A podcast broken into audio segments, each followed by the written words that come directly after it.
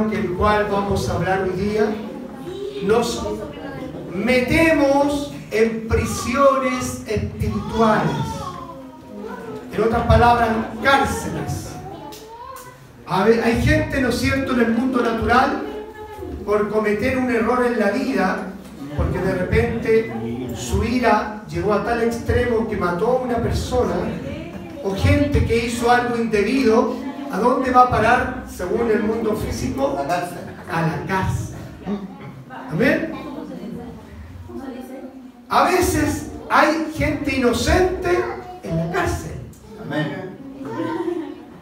Por su inocencia, en términos, entre comillas, quiero que tome este término, porque seguramente estuvo en el lugar equivocado, en el tiempo equivocado y con las personas equivocadas, termina por su ignorancia cayendo preso por esa inocencia. ¿Cuántos casos hay así? Pero hay otra gente que merece estar en la cárcel. Amén. Porque la cárcel es lo que se emplea en el mundo natural. El mundo natural emplea la cárcel para de una u otra manera disciplinar, castigar, pongan el nombre, eh, regenerar a la persona que cometió un error en la sociedad. Por lo tanto, tenemos cárceles naturales, físicas, pero lo más terrible son las cárceles espirituales, las mazmorras, el pozo. Y eso lo describe la escritura, la Biblia lo describe muy bien. Ahora, ¿por qué un hombre y una mujer entran a una cárcel espiritual? Porque se introdujo en un mundo que no conoce, en un mundo de ignorancia y una persona puede estar por ignorancia preso y presa de la cárcel espiritual. Otro están por conocimiento. Es decir, son tan rebeldes, diga rebeldes. Su rebeldía llega a tal punto que es empujado a la cárcel. Y eso lo vamos a descubrir. Y ahora, la rebeldía más grande no siempre está fuera de la iglesia, está dentro de la iglesia. Y la rebeldía tiene que ver con no obedecer y aplicar la palabra que usted está conociendo. Parece que parece injusto que yo me meta en la cárcel por algo que yo no aplico espiritualmente. Pero la pregunta es por qué usted y yo no podríamos estar aplicando una palabra de Dios. Es tan sencillo como soy rebelde. Es a mi manera. Es como yo interpreto la escritura. Y no como la escritura lo dice. Por eso que hoy día encontramos cristianos enfermos, cristianos que no prosperan, cristianos que están llenos de dudas, cristianos que están siendo afligidos por causa de que muchos de esos cristianos, no estoy hablando de la gente que no, está en Cristo, estoy hablando de los que estamos en Cristo. Yo estuve en cárceles también, siendo creyente.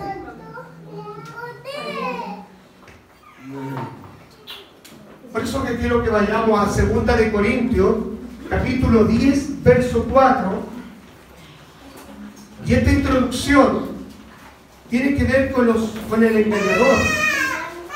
El padre de las mentiras, ¿quién es? Satanás. Satanás. Por lo tanto, todo el que practica engaño, mentira, es hijo de Satanás. Pero usted dice, pero yo cometo una mentira blanquita. Estoy hablando de la práctica de la mentira. No estoy hablando de que por una razón especial usted tuvo que mentir. Cuando hablo de práctica es algo que es habitual en la persona. ¿Ha conocido gente así?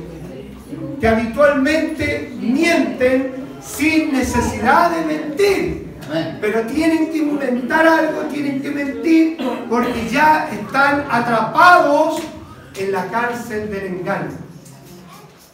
Ahí dice la palabra, hablando del apóstol Pablo, porque la palabra que vamos a leer está en el contexto donde Pablo ordena la casa, ordena la iglesia de Corintio, porque la parte de la iglesia de Corintio criticaba al apóstol, cuestionaba al apóstol, se levantaban falsos maestros y profetas y el apóstol tuvo que escribir esta carta para corregir. Ahí está la palabra, ¿se acuerdan? Toda la escritura es inspirada por Dios y es útil para enseñar, redarguir, corregir e instruir en justicia. O sea, yo tengo, estoy cometiendo un error, estoy preso, pero el Espíritu Santo que mora en mí, si está en mí y yo tengo una relación con el Espíritu Santo, el Espíritu Santo me va a revelar el engaño en el cual yo estoy. Y cuando el Espíritu Santo me revela el engaño que yo estoy, las cárceles se abren. A veces es el Señor que tiene que romper las cárceles. ¿Se acuerda con el endemoniado de Gadara? ¿El endemoniado pidió ser libre? No. No. ¿Pero qué hizo Jesús? Fue en dirección directa, atravesó el lago, en dirección directa del endemoniado de Gadara. Y lo libertó. Porque ese era el ministerio público de Jesús. ¿Se acuerdan Lucas capítulo 4? Dice, el Espíritu de Jehová está sobre mí y me ha ungido para anunciar el Evangelio, para predicar apertura de cárcel. O sea, la tarea de Cristo era libertar a los cautivos. ¿Cuál es la tarea de la iglesia? La misma. ¿Y por qué no ocurre? Ahí está lo que usted hoy día va a descubrir. Porque hoy día la iglesia no tiene poder, tiene un poder efímero, circunstancial. Porque hoy día hay gente que están aquí, que nos vemos y que están en cárceles espirituales no son libres. Pablo escribe y dice, porque las armas de nuestra milicia, habla de armas y habla de milicia. ¿De quién se está refiriendo? De la iglesia. La iglesia es un ejército, querido hermano, poderoso, es el mejor ejército que existe en el mundo visible y en el mundo invisible. La iglesia está por sobre el ejército de ángeles. El único que está encima del ejército llamado iglesia es Cristo, que es la cabeza del cuerpo de la iglesia. Entonces aquí hay una dicotomía. La cabeza tiene algo el cuerpo no está conectado a la cabeza y por lo tanto el cuerpo se transforma en un cuerpo desordenado, sin visión, sin dirección, sin destino. Y andamos como ciegos, tanteando las posibilidades de la vida. En Cristo, el que está en Cristo, no debe tantear. El que está en Cristo es asertivo, es dar el blanco en todos los aspectos de su vida. O por lo menos estamos intentando hacerla. Amén. Errar el blanco es pecado. Pero el blanco no tiene que ver con el pecado que nosotros conocemos. La, la palabra pecado tiene dos miradas. Una, cuando yo transgredo los principios de Dios. ¿Cuál es un principio de Dios? robo. Si yo robo, estoy pecando. Si yo adultero, estoy pecando. Si yo miento, estoy pecando. Si tengo ídolo, estoy pecando. Tragredo los principios del reino. Pero cuando no le estoy dando al blanco, póngase que el blanco sea un puntito que usted ni siquiera lo mire acá y yo solamente lo miro que está ahí, ese es mi blanco. Y errar al blanco significa que yo no pierda de vista. Si yo pierdo de vista el punto, estoy equivocando. ¿Es difícil o no? Es difícil. Pero no es imposible si uno ejerce tres herramientas importantes que nos dejó el Señor y su palabra para poder ser certero, que no equivocarse. Voy a decir algo que puede ser totalmente, puede afectar nuestras conciencias, pero es necesario que la iglesia lo aprenda. Cuando uno es asertivo, no se equivoca con la persona que escogió.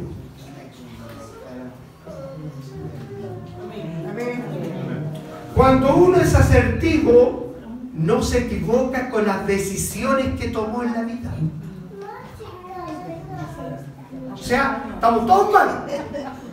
Amén. Sí, pues, desde el pastor para abajo. Pero mire, ¿cuál es la buena noticia? Él sigue invitándome a estar en Cristo.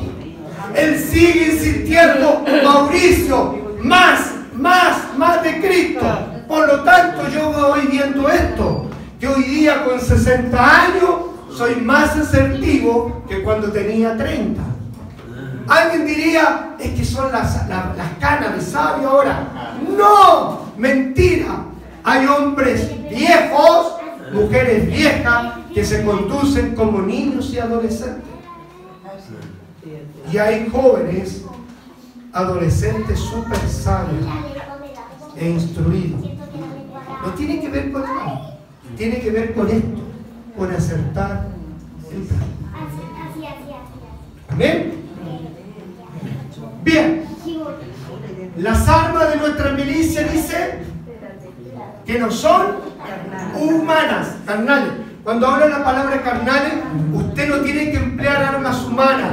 ¿Cuántos de nosotros empleamos armas humanas? Cuando discutíamos con la esposa, con el esposo, voy a ser indiferente como mi mujer. Amén. Es un arma humana. ¿Qué debería hacer ese esposo? Usar las poderosas en Dios para la destrucción de fortaleza. ¿Cómo derribo una actitud desacomodada de la mujer? ¿Cómo derribo un pensamiento que se ha subido en el corazón del hombre, del esposo? Orando. Orando y usando las armas de Dios. Pero no lo hacemos. ¿Y qué hacemos?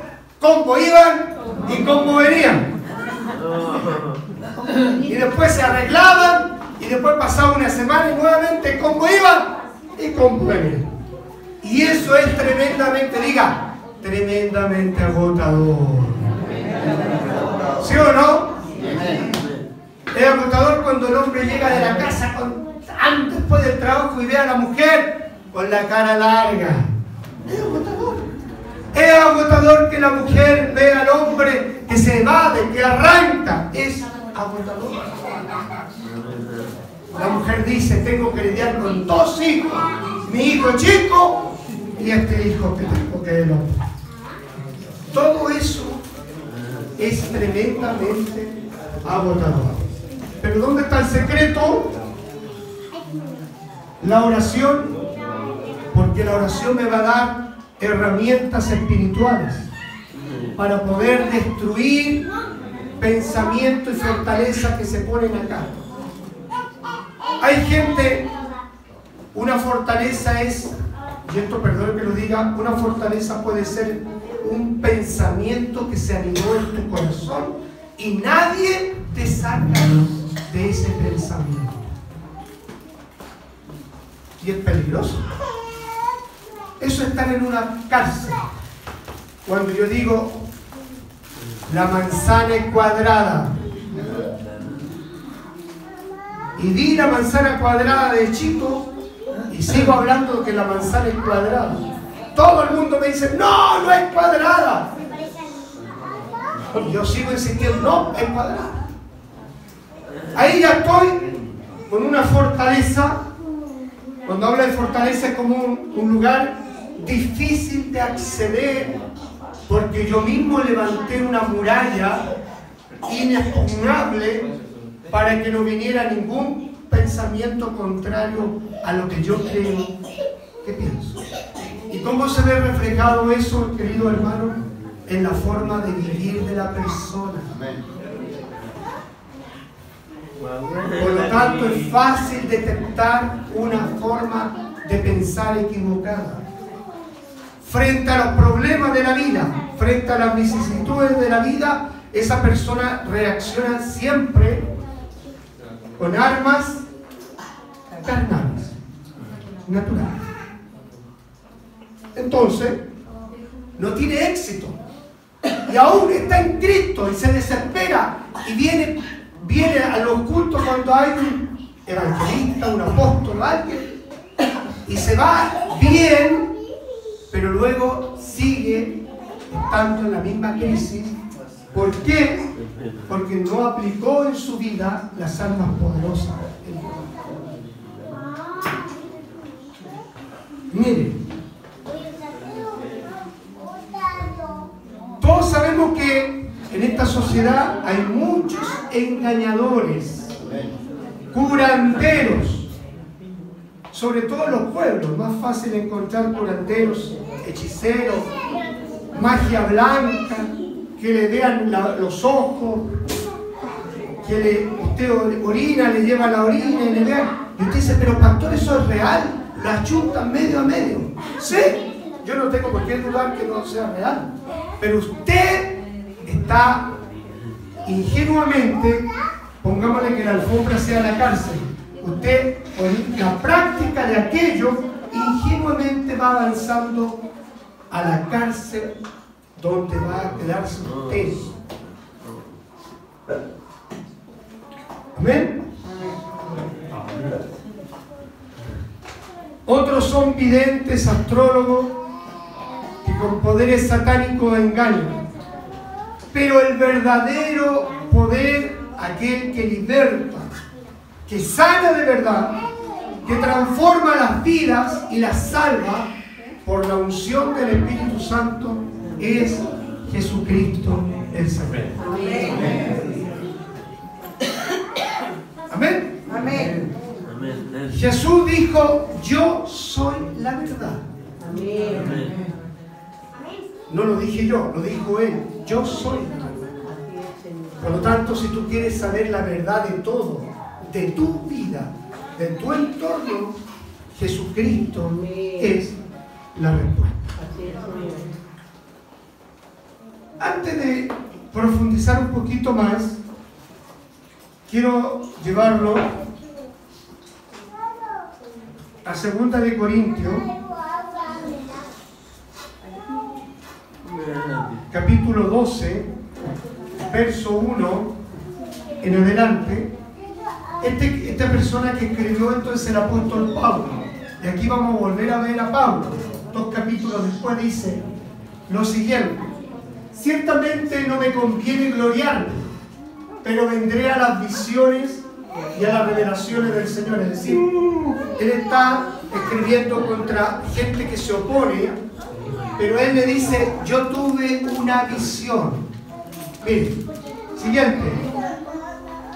Conozco un hombre en Cristo. ¿Quién es ese hombre que conoce? Es el mismo. él está usando una autorreferencia. Pero ojo con lo que dice. Conozco un hombre en Cristo. ¿Está fuera de Cristo? No. ¿Dónde estaba Pablo? En Cristo. El que está en Cristo puede tener revelaciones y visiones, el discernimiento. Si en el cuerpo que hace 14 años, si en el cuerpo no lo sé, si fuera del cuerpo no lo sé, Dios lo sabe. fue arrebatado hasta... Aquí está lo que estudiaron un día los hermanos, el tercer cielo. Bíblicamente hay tres cielos. Si usted sale de aquí mira hacia arriba, ve el firmamento. Si sale de noche, ve las estrellas. Si tiene un telescopio, puede ver algunos planetas. Ese es el cielo físico, por decirlo. Pero los otros dos cielos no son físicos, son espirituales. Amén. Veamos. ¿A dónde fue arrebatado Pablo? Al tercer cielo. O sea, al lugar santísimo. Donde está el trono de Dios. ¿Cómo lo hizo? Él no lo hizo. Fue el propio Dios que lo toma, porque Dios tiene el poder para hacer cualquier cosa, y lo introduce al tercer cielo. ¿Para qué? Veamos lo que dice, ¿para qué fue llevado para allá? Y conozco a tal hombre, si en el cuerpo o fuera del cuerpo, no lo sé. Dios lo sabe. Cuatro. Que fue arrebatado al paraíso, donde oyó palabras inefables que no le es dado al hombre expresar. La Biblia llama al tercer cielo, ¿cómo lo llama? Paraíso. Paraíso. ¿Se acuerda cuando el ladrón que estaba al lado de Cristo el ladrón tenía temor porque estaba muriendo por justicia. Le dice al otro, le dice al Señor, acuérdate de mí cuando tú reines. ¿Qué le dice Jesús? Hoy mismo estarás conmigo, o sea, en el tercer cielo. Amén. Pero ¿cuál es entonces el segundo cielo? El segundo cielo Vamos a ir a Efesios 6:12, porque quiero que lo entienda esto para que podamos ir a donde quiero llegar. Efesios 6:12, el segundo cielo es un cielo invisible, es un cielo espiritual, donde están Satanás y sus demonios. Ahí dice, porque no tenemos lucha contra sangre y carne. No tengo lucha contra personas.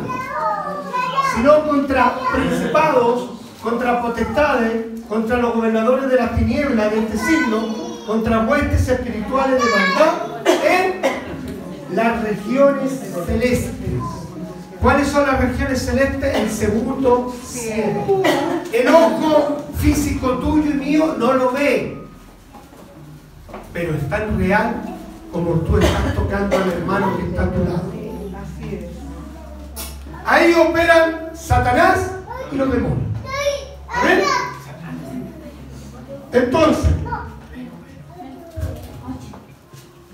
¿por qué?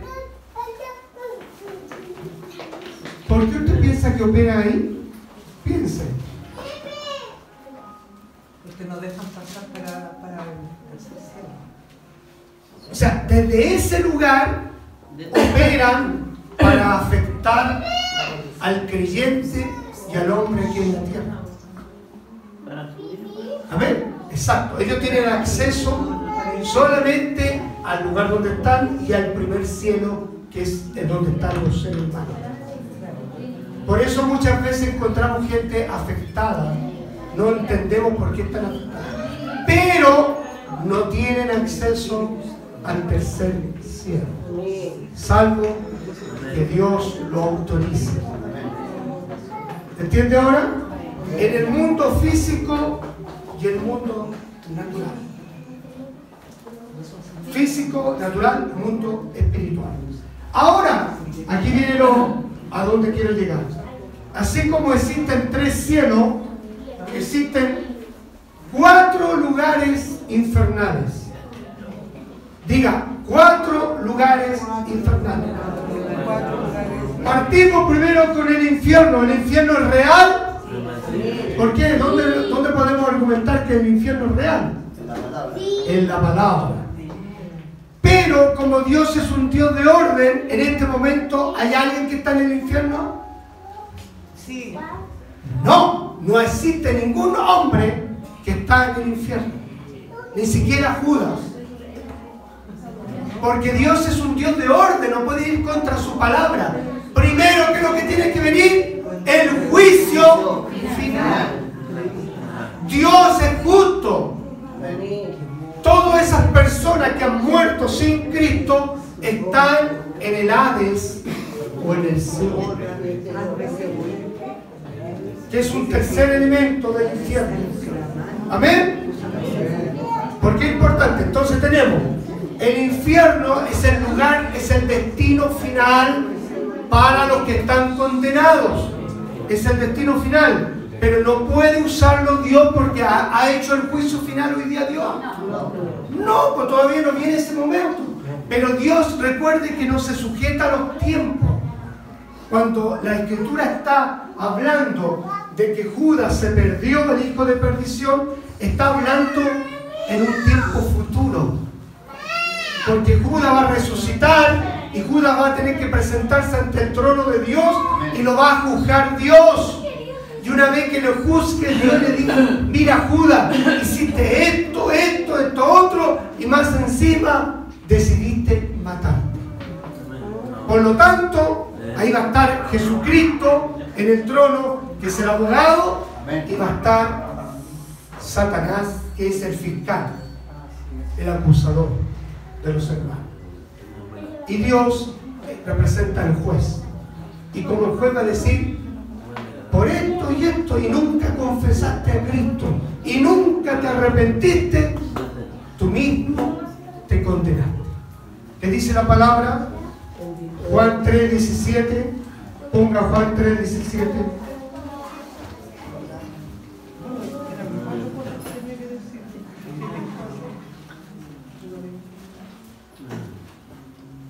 ¿Se, echó a perder? Juan 3, 17. Porque no envió Dios a su Hijo al mundo para condenar al mundo, sino para aquel que en él, sino para aquel que el mundo sea salvo por él. De acuerdo a este principio, ¿Jesús vino a condenar al mundo? No. no. ¿Quién se condena? Lo que no Lo que decidimos nosotros. Usted decide hoy día creer o no creer. Si yo creo en Jesucristo, abrazo la fe y ya no soy condenado. Pero voy a ser juzgado igual. Amén, entiéndalo. Pero va a ser juzgado para vida eterna. Pero si yo no abrazo la fe y no creo en Él, ya soy condenado cuando venga el juicio final y resucite entre los muertos, voy a ser condenado porque no creí en Él. El siguiente verso, 18. El que en Él cree no es condenado. El que en Él cree no es condenado.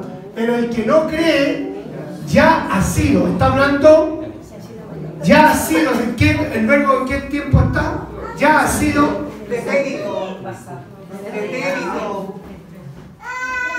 Ya ha sido porque tiene que ver con la declaración tuya, con la decisión tuya. ¿Hay alguien que quiera recibir a Cristo en esta mañana? Póngase de pie. ¿Hay alguien más que quiera recibir a Cristo en esta mañana? Porque el Espíritu Santo me da testimonio de que a lo mejor no. El que en él cree no es condenado, pero el que no cree ya ha sido condenado, porque no ha creído en el nombre del unigénito Hijo de Dios.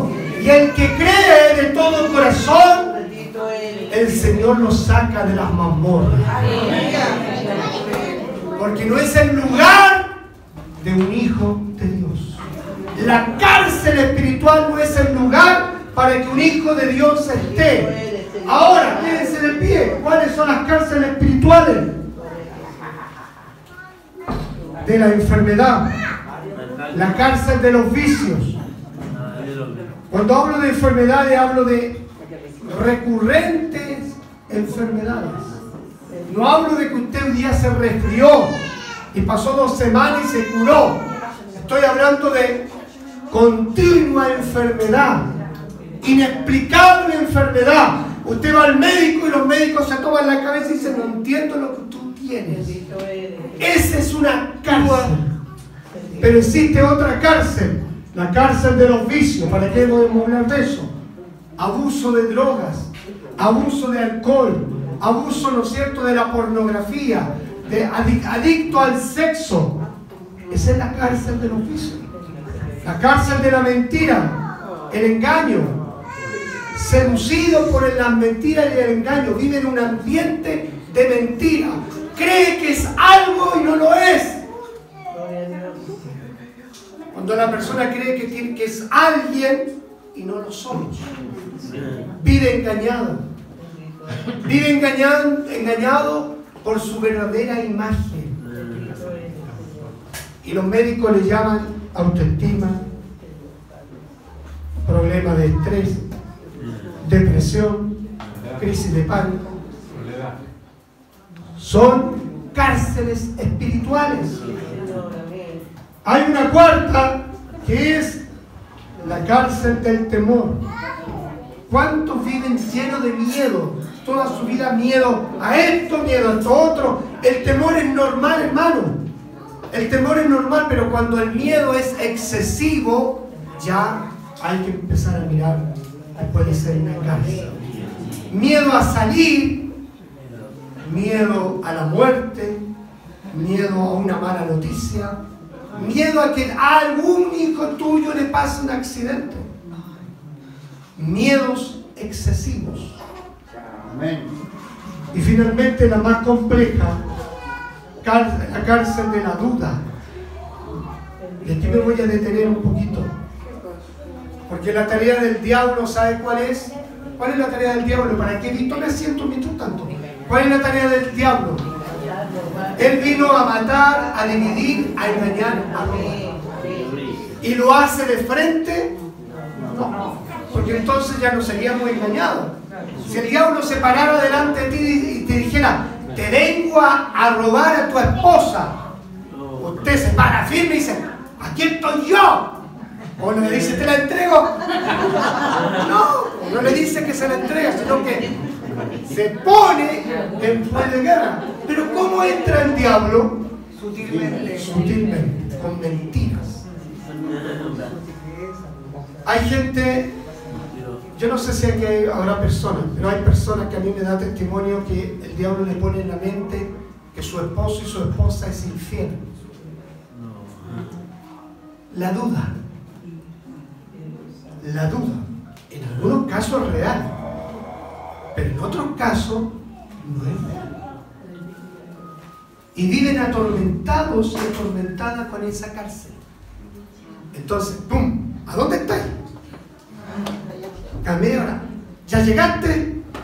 ¿Llegaste al trabajo? La duda. Y no solamente en las relaciones humanas. La duda está también en la iglesia. Oh, la doctrina del pastor. No, esta doctrina está equivocada. Entonces el diablo te pone el pinchazo. Te hace dudar. ¿Cómo es la verdad? ¿Cuál es la verdad? Pero ahí donde tú tienes que buscar a Dios. No buscar al hombre, buscar a Dios. Para que el Espíritu Santo te revele la verdad de todo. Hay muchos hermanos que aquí tienen duda acerca de las palabras que se enseñan. Y cuando está la duda, la duda se acrecenta, la duda crece y termino en una cárcel espiritual de la duda, donde empiezo a dudar de todo el mundo. Hoy día eso es una de las cárceles más conocidas, porque se ha perdido la confianza entre las personas. Bendito sea el Señor.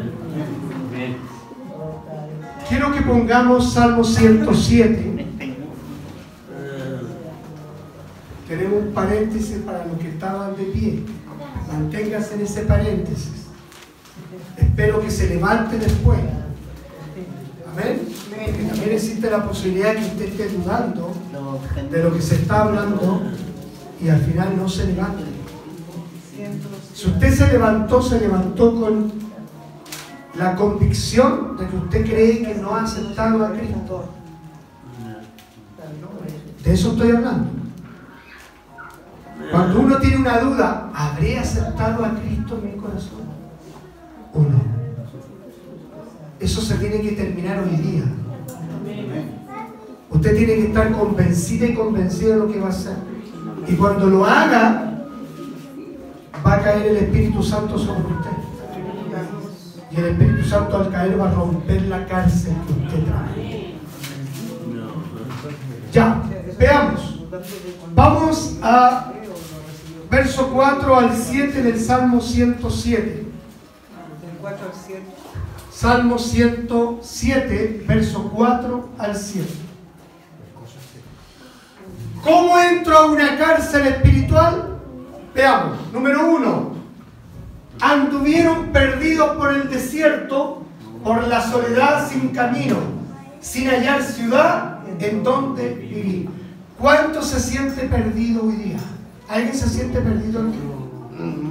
Levante la mano sin temor, hermano. Ya. Gloria al Señor. Esto no tiene que ver con pecado. Esto tiene que ver con que están escogiendo mal en la vida. Están decidiendo mal. Si yo tengo que ir a un destino a Santiago, tengo que llegar a Macul y tomo la micro equivocada porque decidí pensando que esa era la micro y la micro no me deja en Macul, me deja en Conchalí y no conozco Conchalí, voy a estar perdido. Amén. Cuando la Biblia habla perdido, habla de la ignorancia que desconoce el discernimiento para escoger algo correcto. Amén. Sino que yo soy movido por la parte almática, por la emoción. Muchas veces nos mueve la emoción y no el discernimiento del Espíritu. Pero ¿cuál es la respuesta? Veamos hasta el 7 segundos hambrientos y sedientos. Su alma desfallecía en ellos. Una de las características de una persona perdida siempre tiene hambre por cosas nuevas de Dios. Y eso pareciera que no fuera malo. Pero cuando uno se pierde en el desierto, ¿qué es lo que busca? Agua. Y después del agua, algo para comer. ¿El agua que representa en la Biblia? La palabra. El Espíritu ¿Y el alimento que representa en la Biblia? La palabra. Por lo tanto, el resultado de que yo ande perdido pareciera algo positivo. Pero el que está en Cristo y no está perdido, que dice la Biblia, está completo en él. ¿Qué dice la escritura? El que no está perdido, es decir, el que está bien alineado en Cristo, está completo. La palabra completo es balanceado, lleno. ¿Y una persona llena querrá más? No, porque de ahí entramos la codicia. El que está lleno está bendecido y es de bendición para otro. Pero el que está perdido es cuando usted ve una persona ansiosa, come, se levanta después a las 11 de la noche y vuelve a comer, y se levanta a las 3 de la mañana y vuelve a comer. Porque está sufriendo de un espíritu de ansiedad. Y nada lo llena. Porque la ansiedad está ahí. Yo conozco a varios. ¿Ah? Usted muy identificado. Pero justo no están aquí. Hay que darle un aplauso al Señor por eso. Se salvaron. Hambrientos y sedientos. Su alma desfallecía en ellos. Siguiente. Entonces, miren lo que viene la respuesta. ¿Qué hicieron? ¡Wow! Clamaron a Jehová en su angustia y los libró de sus aflicciones. ¿Quién es el que rompe mis cadenas? ¿Quién es el que rompe las cárceles? Jesús, el Señor. El último, el siete. Los dirigió por camino para que viniesen a ciudad habitada. O sea, llegan al destino. Cuando uno es dirigido por el Señor y el Señor nos liberta, nosotros vamos por un camino derecho y tenemos un destino. Vamos a buscar la segunda razón porque uno puede estar en una cárcel. Salmo 107, verso 10 al 14. El mismo Salmo 107, del 10 al 14. Algunos moraban en tiniebla y sombra de muerte, aprisionados en aflicción y en hierro. Eso éramos nosotros antes de conocer a Cristo. ¿Dónde morábamos? En tinieblas. Porque éramos de las noches, de las tinieblas. Cuando hablo de la palabra tiniebla, hablo de todo lo que usted se imagina que puede hacer en la oscuridad. La oscuridad es auxilia al ladrón, la oscuridad auxilia al que quiere hacer daño a alguien. Amén.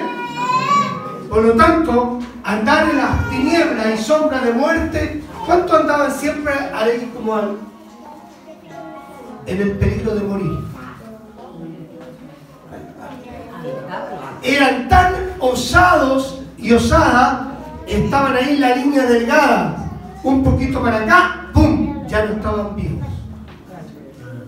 Porque tenían un diálogo con la muerte. Pero dice, y sombra de muerte. O sea, no es la muerte, estaba cerca la muerte. Aprisionados en aflicción y en hierros. Siguiente, el 14.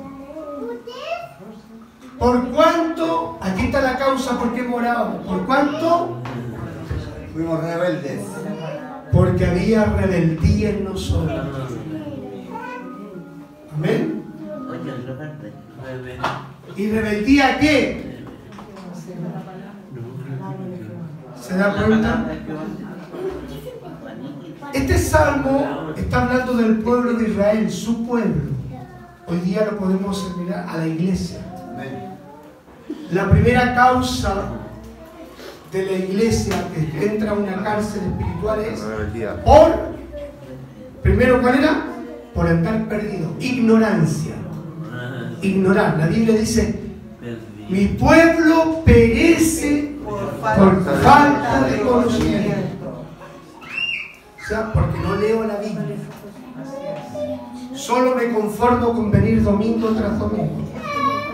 Segunda razón, rebelde. Aquí están los que leen la Biblia, la leen diez veces y la Biblia dice, debes perdonar.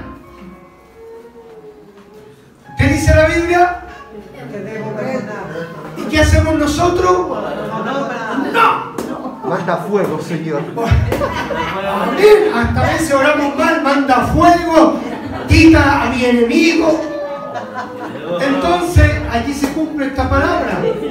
Esta persona lee la palabra, pero no la aplica.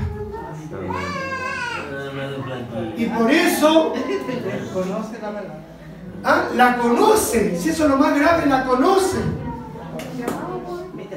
O sea, lo grave no es tan grave ignorar, porque yo ignoro, no la he leído. Pero muy grave conocer la verdad y no aplicarla. Y miren lo que agrega, y aborrecieron el consejo. Qué fuerte la palabra, aborrecer. Aborrecieron el consejo. Siguiente.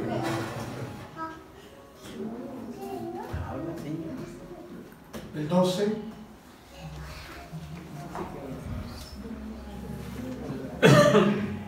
Ahí quedó pegado, parece. Por eso que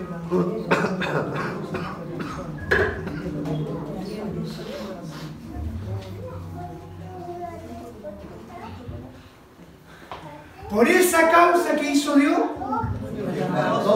Los quebrantó. con el trabajo, cayeron y no hubo quien los salvara. Miren el término acá, que tengámoslo en este término. Porque aquí, ¿quién es el que mete a la cárcel? Es Dios. al rebelde Dios lo va a tratar. ¿Y de qué manera? Con algo que nos duele.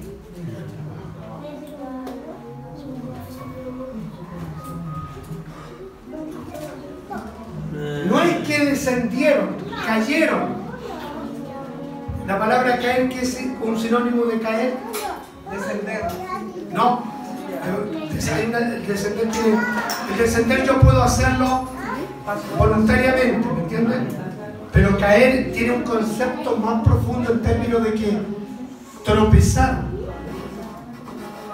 como que ¡pum! ¿Ah? Desvanecerse. Y dice que no hubo quien los ayudase, porque esta gente recurrió seguramente al sacerdote de aquel entonces, pero los sacerdotes no podían hacer nada. Eso le pasa hoy día a un pastor cuando un pastor ve la realidad y le ha dicho una, dos, tres veces a la persona lo que tiene que hacer y la persona hace todo lo contrario. ¿Qué es lo que pasa después? Es triste, es doloroso porque soy un espectador de la caída. Yo muchas veces le he hablado a alguna aquí, es cosa de tiempo, va a estar en el suelo. Ahora, ¿por qué lo hace Dios? Por amor, no para que tú te pierdas. Porque somos tan rebeldes que la única forma de hacernos entender es quebrantándonos. Amén. El 13 y el 14. Luego, otra vez, luego que clamaron a Jehová en su angustia, los libró de sus aflicciones. ¿Se da cuenta? Él va a escuchar tu clamor. Siguiente. Lo sacó de las tinieblas y de la sombra de muerte y rompió su prisión. Él lo hace. Ni el pastor, ni el líder, ni el habilitador lo va a hacer. Es el Señor. Cuidado con ese hombre que pone las manos sobre alguien que está el Señor ahí. Cuidado con esto. Yo, yo quiero ir, ah, yo voy a libertar al hermano. Pero el Señor tiene un trato para que esa persona clame, se arrepienta y vuelva su rostro al Señor. Ni el pastor más ungido va a poder hacerlo. El pastor ungido tendrá revelación y dirá, aquí no me meto todavía porque el Señor no me lo ha dicho. Amén. Por eso, hermano, se necesita dirección, dice la palabra. Cuando venga el Espíritu de verdad, Él os guiará a toda la verdad y os hará saber lo que ha de venir. Amén. Bien, nos vamos entonces a la última causa. Salmo 107, versos 17 y 19. Salmo 107. Acá está. Fueron afligidos los insensatos a causa del camino de su rebelión y a causa de su maldad. Aquí estamos hablando del pecado, de la iniquidad. Amén. Siguiente. Su alma abominó todo alimento. Estas personas no solamente detestan la palabra del Señor, sino que también detestan todas las leyes y los principios civiles. Amén. ¿Ha conocido gente así? Sin ley y sin Cristo. Aborrecen, ¿por qué dice? Aborrecen todo alimento. A veces la sociedad necesita de leyes civiles para poder ordenar a la gente. Las leyes civiles, las leyes que nosotros conocemos por la constitución son necesarias para un orden de una sociedad. Pero hay gente que aborrece la constitución y aborrece la palabra del Señor. Esa persona que abomina esto, llega, llegan hasta las puertas de la muerte. Es decir, están a uno para que la muerte los alcance. ¿Ven? El último, el 19. Pero clamaron a Jehová en su angustia y los libró de sus Nótese que todo el salmo hay una verdad que le dice a la gente, pero está la salida. Dile al que está a tu lado, tú tienes salida.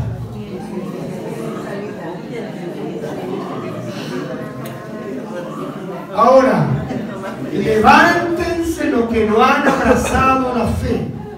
Levántase los que no han recibido a Cristo. Póngase de pie, que quiere el niño. Esta es la invitación que quiero hacerte en esta mañana. Porque después viene otra oración. Levántense aquellos que no creen que han recibido a Cristo. No se miren, sea usted honesta y honesto consigo mismo. Nadie le va a criticar, nadie le va a cuestionar. Amén. Alabado sea el Señor. Quiero que repitan estas palabras estas personas que están en pie. Padre amado, Dios Todopoderoso, en el nombre de tu Hijo Jesucristo, abro la puerta de mi corazón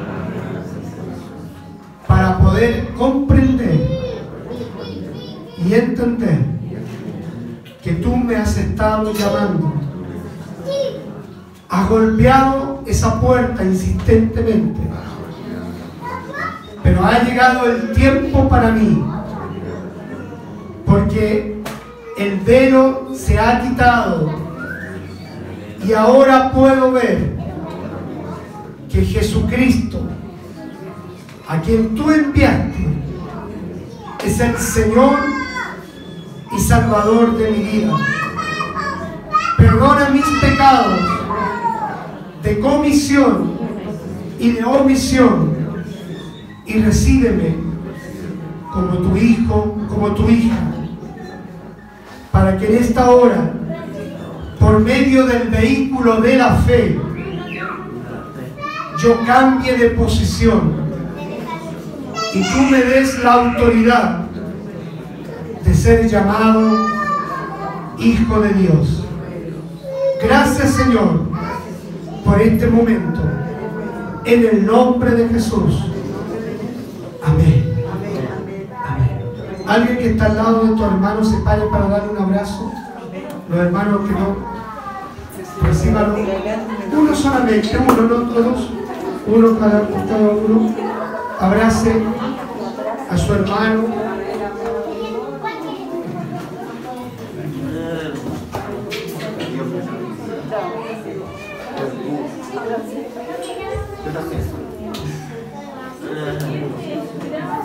Ahora, quiero que se levante toda persona que de acuerdo a lo que yo he descrito por la palabra inspirada por el Espíritu Santo, piensa, aunque sea un chiquitito así de un 0,01% que está en una cárcel espiritual. Levántese. Estamos todos. No importa si están todos. Levántese.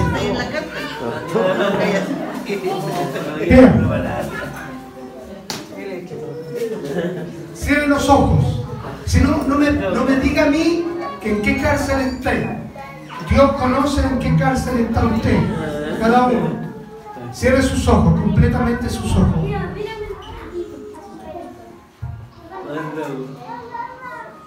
Y guarde, trate de guardar silencio. Padre amado, no repite Tú estás aquí.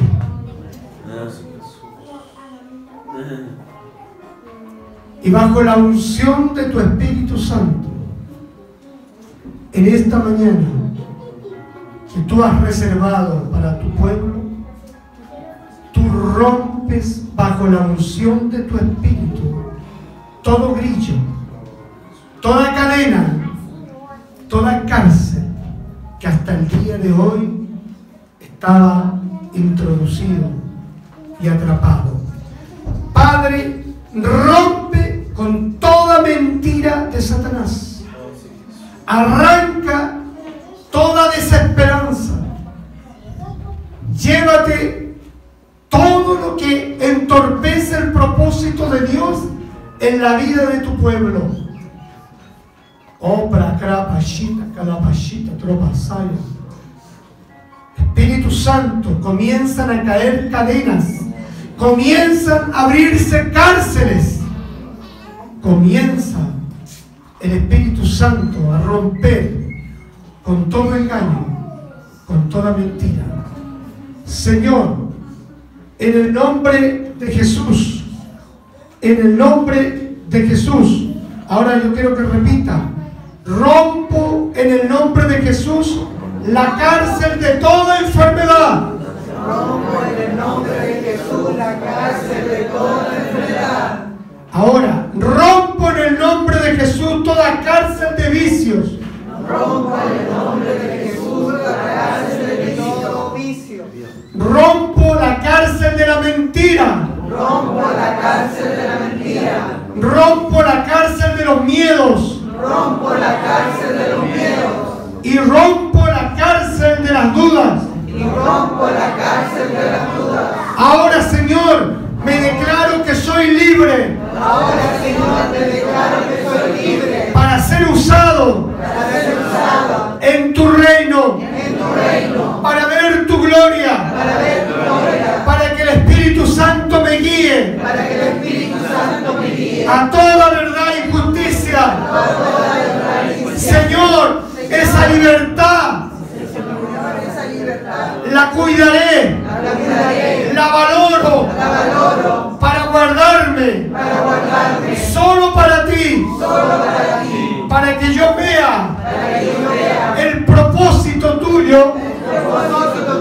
y de ir caminando de gloria en gloria. Lo pido en el nombre de Jesucristo, porque hemos clamado y tu palabra dice que El que clama a ti, tú le responderías. Por lo tanto, abrazo por la fe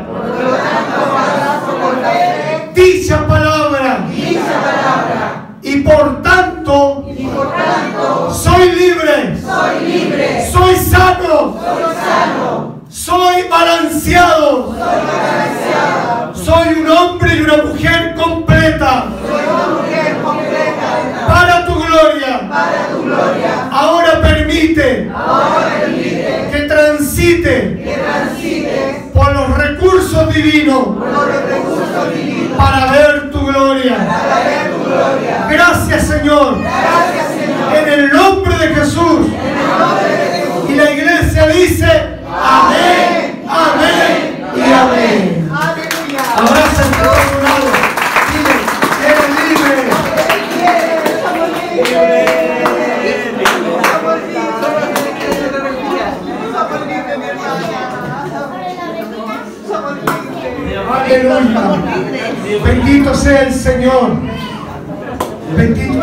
Señor.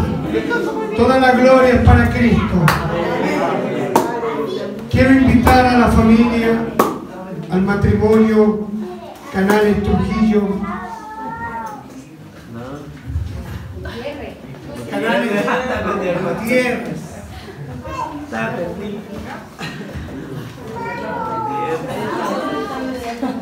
Aleluya.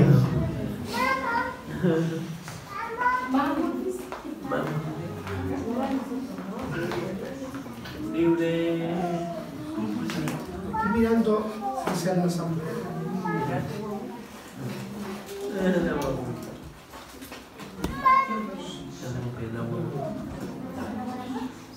El Espíritu Santo, antes de poder hacer la ceremonia, sabe por lo que ustedes han transitado.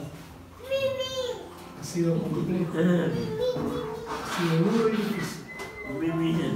Pero este acto es un acto de fe. Dios está usando a esta criatura.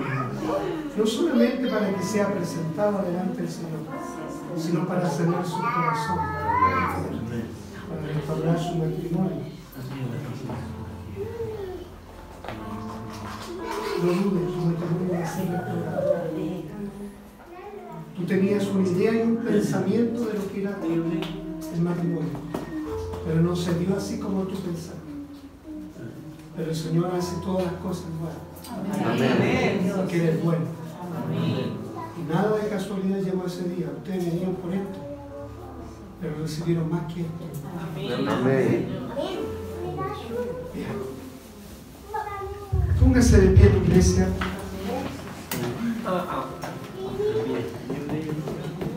Ante Dios, ante Dios primero y todos nosotros que somos testigos, se presenta Erasmo Canales Plaza y Joana Gutiérrez Parque. El único propósito de dedicar a esta hermosa bebé que está aquí, llamada, miren el nombre, Milagros. Es su milagro.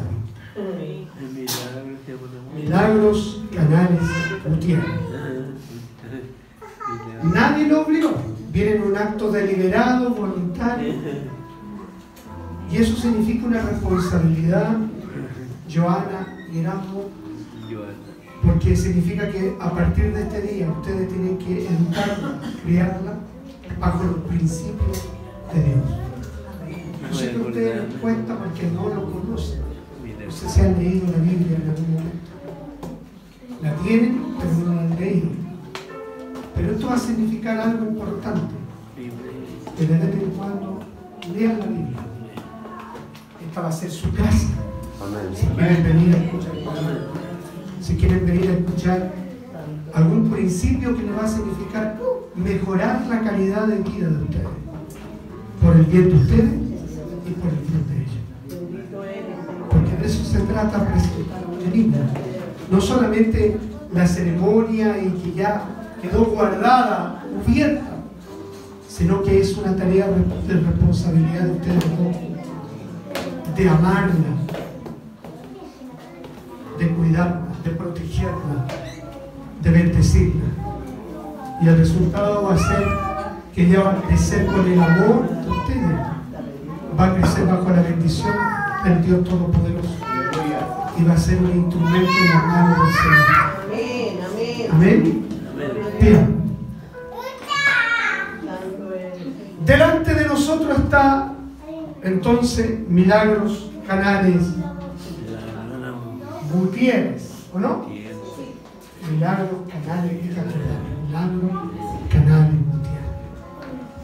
¿Se va a poner a llorar si la toma? No se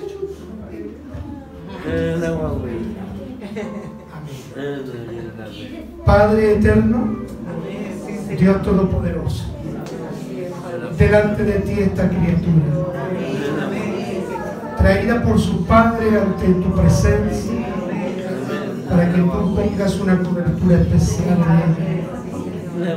que sea un instrumento en tus manos poderosas, mientras ella crezca en lo físico, crezca en lo espiritual sea la bendición de Erasmo y de su mujer, Joana.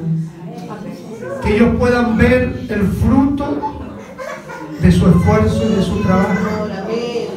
Pero no solamente sean sustentados por tu mano providencial, sino que ellos puedan junto a, a Milagros caminar bajo la dirección del Espíritu Santo. En esta hora, con la autoridad que tú me has dado, dedico a milagros, Canales Gutiérrez, todos los días de su vida, bajo la dirección de tu propósito, bajo los designios de tu voluntad, para que ella sea guardada de toda pestilencia, de toda enfermedad y de todo mal. Allana su camino. Cuídala, Señor, que ella pueda ser dirigida por la presencia tuya y pueda venir y ser la persona por la cual tú permitiste que viviera, cumpliendo así el propósito del Señor. La bendecimos en el nombre del Padre, del Hijo y del Espíritu Santo.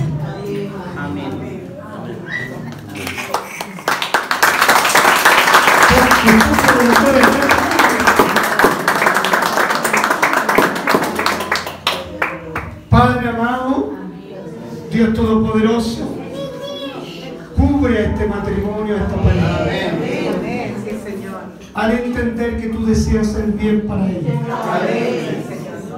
Que ellos puedan forjar un camino de fe, de esperanza y de amor. Para que construyan una historia nueva. Basado en el cimiento que es el amor. Que eres tú, Cristo. Ayúdales.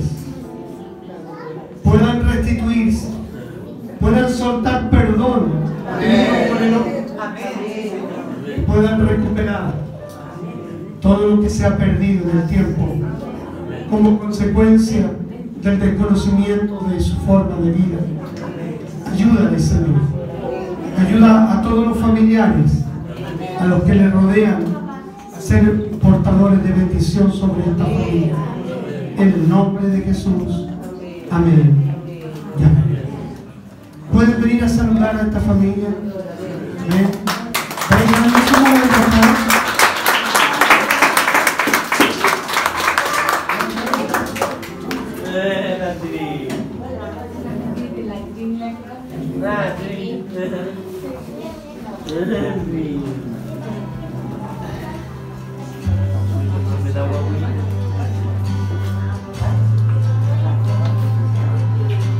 Gloria a Dios.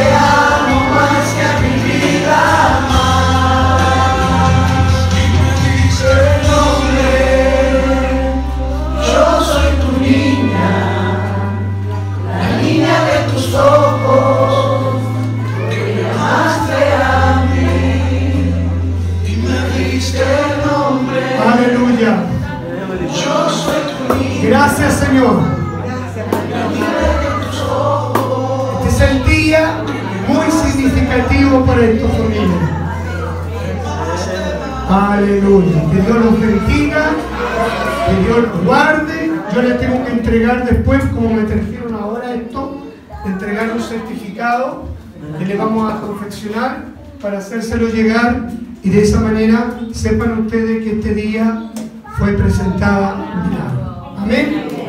Sean bendecidos, sean prosperados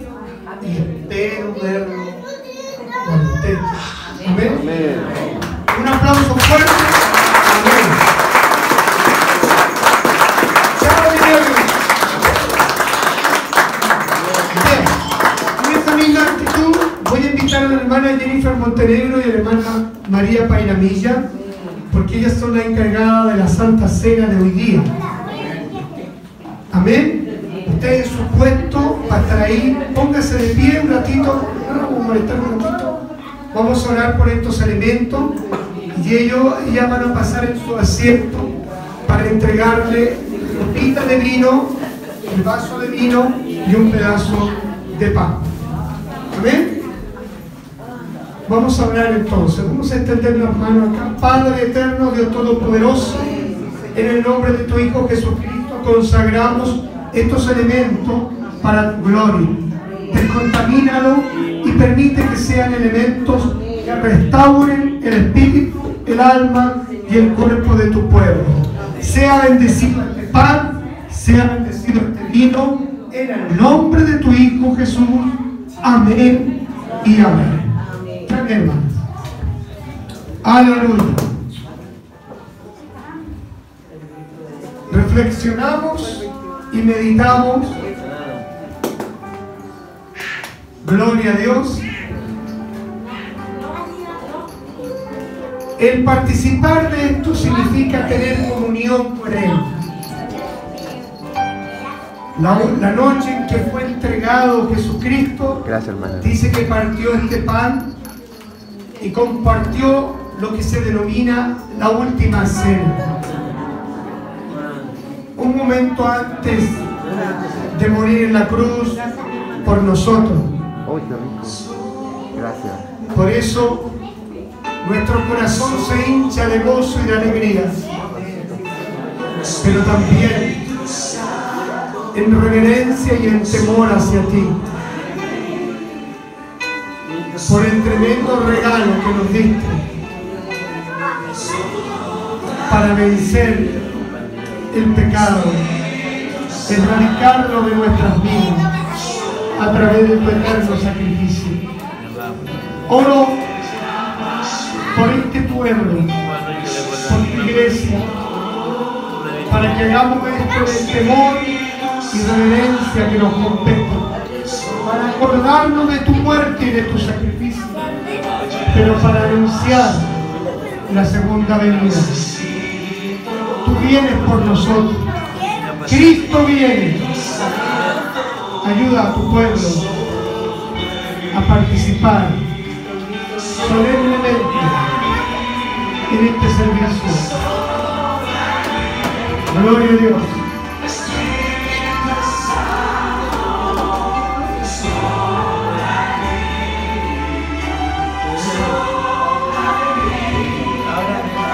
Todos tienen su vaso para ustedes. Gracias. Gloria al Señor. Aleluya. Alabado sea el Señor. Ahí faltan parece. Y a mí me falta mi hermana María. Muchas gracias. Amén.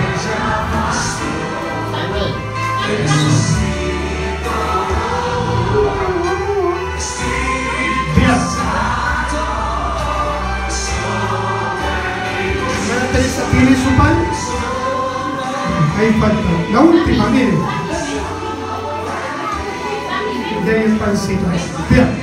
Mi hermana Jennifer, venga para acá. Usted va a leer hasta ahí, hasta termina el libro. ¿Dónde la alcanza a ver? Sí. Escuchamos, del- de ahí hasta ahí. Pues yo les transmito lo que recibí del Señor mismo.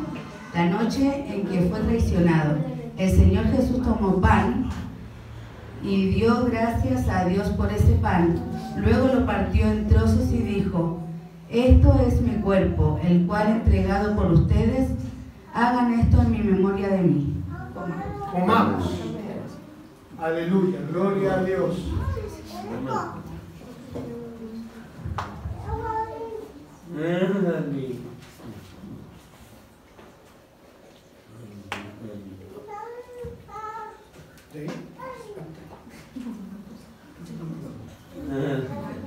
De la misma manera, tomó en sus manos la copa de vino después de la cena y dijo, esta, coma, esta copa es el nuevo pacto entre Dios y su pueblo, un acuerdo confirmado con mi sangre. Hagan esto en mi memoria de mí todas las veces que la beban. Tomen. Bebamos. Aleluya. Gracias, Señor. Bendito eres Jesús. Gracias, papito.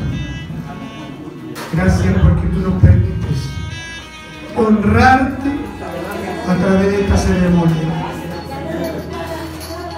Bendice a tu iglesia. Sana el corazón esa Restaura el corazón de tu iglesia. Para tu gloria. Aleluya. Aleluya.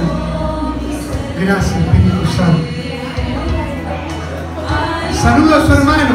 Si tenemos comunión con Él, tenemos comunión los unos con los otros. Gloria al Señor. Dios te bendiga, hermano.